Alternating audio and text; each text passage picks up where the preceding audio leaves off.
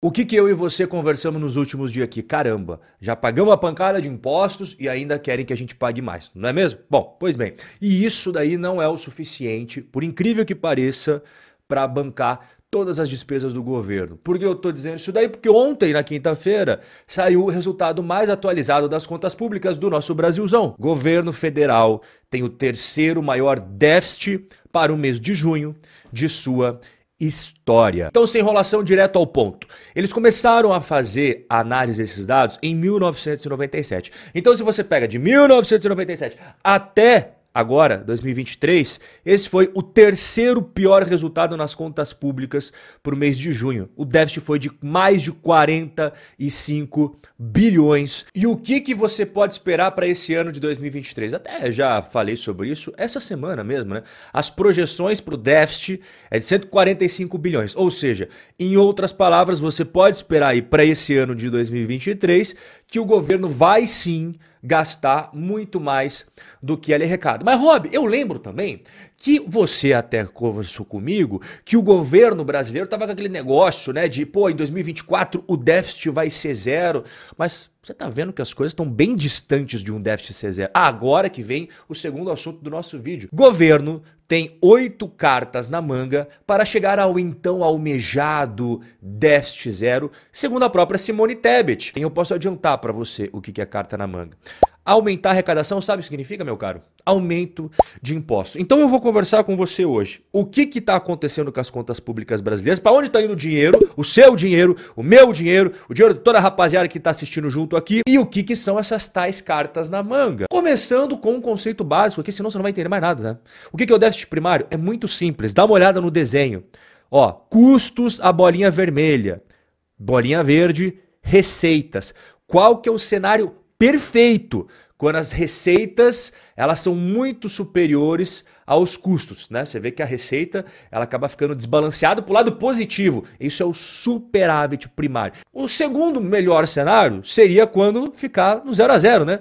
Arrecada e gasta igual. Ok, mas não é nem o primeiro e nem o segundo. A gente está vivendo o terceiro cenário. Você veja que os custos, as despesas, muito mais pesadas do que a receita. Então, quando isso acaba acontecendo, esta diferença entre maiores despesas e arrecadação se chama déficit primário. E aqui tem um ponto importante. Não contempla aqui os juros da dívida. Você sabe que o Brasil tem uma dívida pública gigantesca e tem que pagar juros na dívida, né?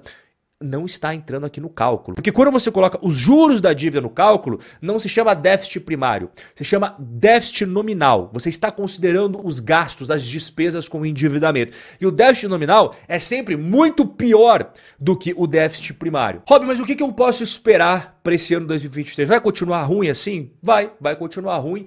Isso não pode pegar você de calças curtas. Eu já venho falando, inclusive o próprio governo já trouxe, né, que vai ficar ali na casa de 145 bilhões o déficit, mas ele pode se esticar até 228 bilhões, não teria nenhum problema em relação a isso, até a previsão aqui da LOA de 2023. Então, você pode ter sim entre esse range, entre essa faixa. Agora, fato consumado, concreto, que não tem escapatória é teremos o déficit e o déficit será multibilionário, igual você está vendo. A questão é a intensidade dele. Vai ser um déficit assim ou vai ser um déficit assim? Mas déficit vai ter, isso daí não tem como fugir. Agora, o que, que aconteceu com esse mês de junho que foi tão ruim? Você viu que tem a parte das receitas e a parte das despesas, né? Eu vou selecionar um ponto específico das receitas, que por sinal é o mais importante. Tá vendo aqui, ó? Imposto sobre a renda. Ele caiu porque em junho de 2022 o governo arrecadou 60 bilhões, 311 milhões, agora foi 51 bilhões. Nossa, por que, que teve uma queda de mais de 8 bilhões e 500 milhões de reais? Para para pensar o seguinte, da onde que vem o imposto de renda? Me fala. Não é uma alíquota sobre o que a pessoa física ganha no mês ou o que a empresa ganha no mês? Não é uma alíquota? Pois bem, quanto mais as empresas e as pessoas ganham dinheiro, mais eles vão arrecadar aqui no imposto de renda. Agora, o caminho inverso também é verdadeiro. Se as empresas estão tendo menos lucro e as próprias pessoas físicas estão recebendo menos, o que, que acontece com o imposto de renda? Somado a isso, dá uma olhada aqui na tela Olha que eu deixei destacado em amarelo. Concessões e permissões. Tivemos uma queda de quase 95%. O que é isso daqui? É quando o governo ele resolve fazer as concessões das estradas, aí as concessionárias dão dinheiro para o governo para poder explorar aquela estrada, fazer as reformas, fazer as manutenções, deixar bonitinho, cobrando pedágio. Isso daí seria um exemplo. O governo não estava fazendo isso. Tanto é que você veja aí, não entrou mais grana em relação a isso. Outra coisa importante, dividendos e participações. O governo tem um monte de estatal. Se você você faz a gestão bacana da estatal, o que, que vai acabar acontecendo? Você vai colher um monte de dividendos, né? Que foi o que aconteceu ano passado. Olha a diferença agora. Despencar os dividendos, 81% de queda. Cara, deixa eu perguntar uma coisa para você. Você tá curtindo o que a gente tá trocando ideia até agora? Então, se você tá gostando, é só se você tá gostando. Eu vou fazer um convite para você aqui, ó. Primeiro link aqui embaixo na descrição, o nosso evento para você aprender mais sobre investimentos. Nós vamos falar muito mais detalhadamente sobre renda fixa, sobre renda variável, ações, fundos imobiliários, fiagros, fiinfras. Vamos entender mais sobre conceitos econômicos, igual você está aprendendo aqui sobre finanças públicas. Então, você que gosta de aprender e estudar cada vez mais, primeiro link aqui embaixo na descrição, se inscreva para o nosso evento e eu vou voltar aqui para o nosso bate-papo de hoje. Bom, você já percebeu que as receitas elas acabaram caindo de junho do ano passado para esse ano 26%, uma queda muito grande na arrecadação. O que seria o mais plausível? Você ter uma redução das despesas também. Qualquer empresário faria isso na empresa. Pô, a receita despencando, o que eu vou fazer com a despesa? Vou cortar. O que você acha que aconteceu? O contrário. Aumento das despesas. Veja que os benefícios previdenciários, eles acabaram subindo 13,4%. Abono e seguro-desemprego subindo 96,6%. E aqui, obrigatórias com controle de fluxo, o que, que seria isso, né?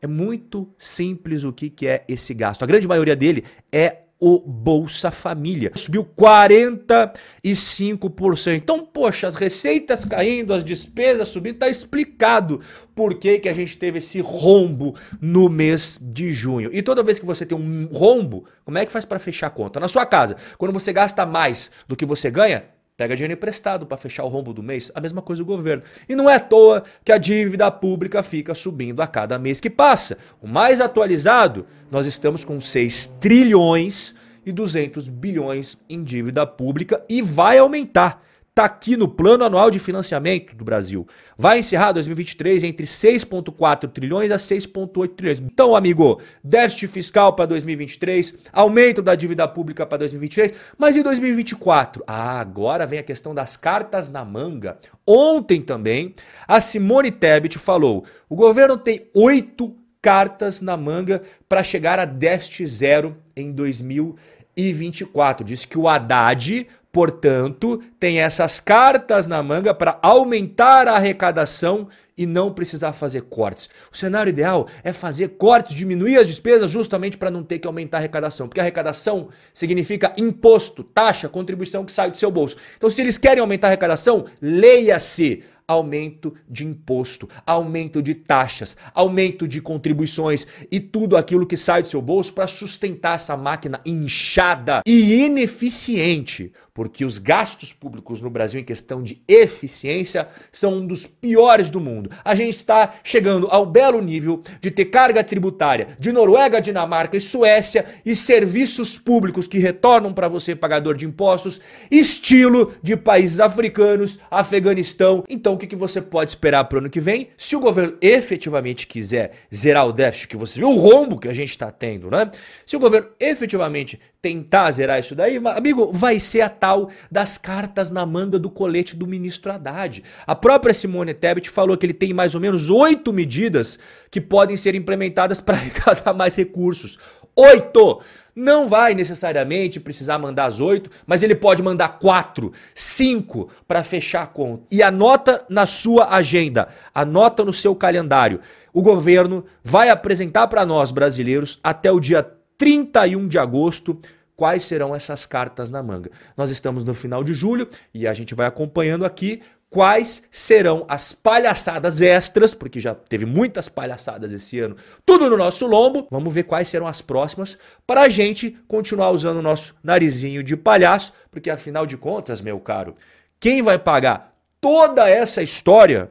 Eu você e toda a rapaziada aqui junto. Forte abraço e a gente vai se ver no nosso próximo encontro.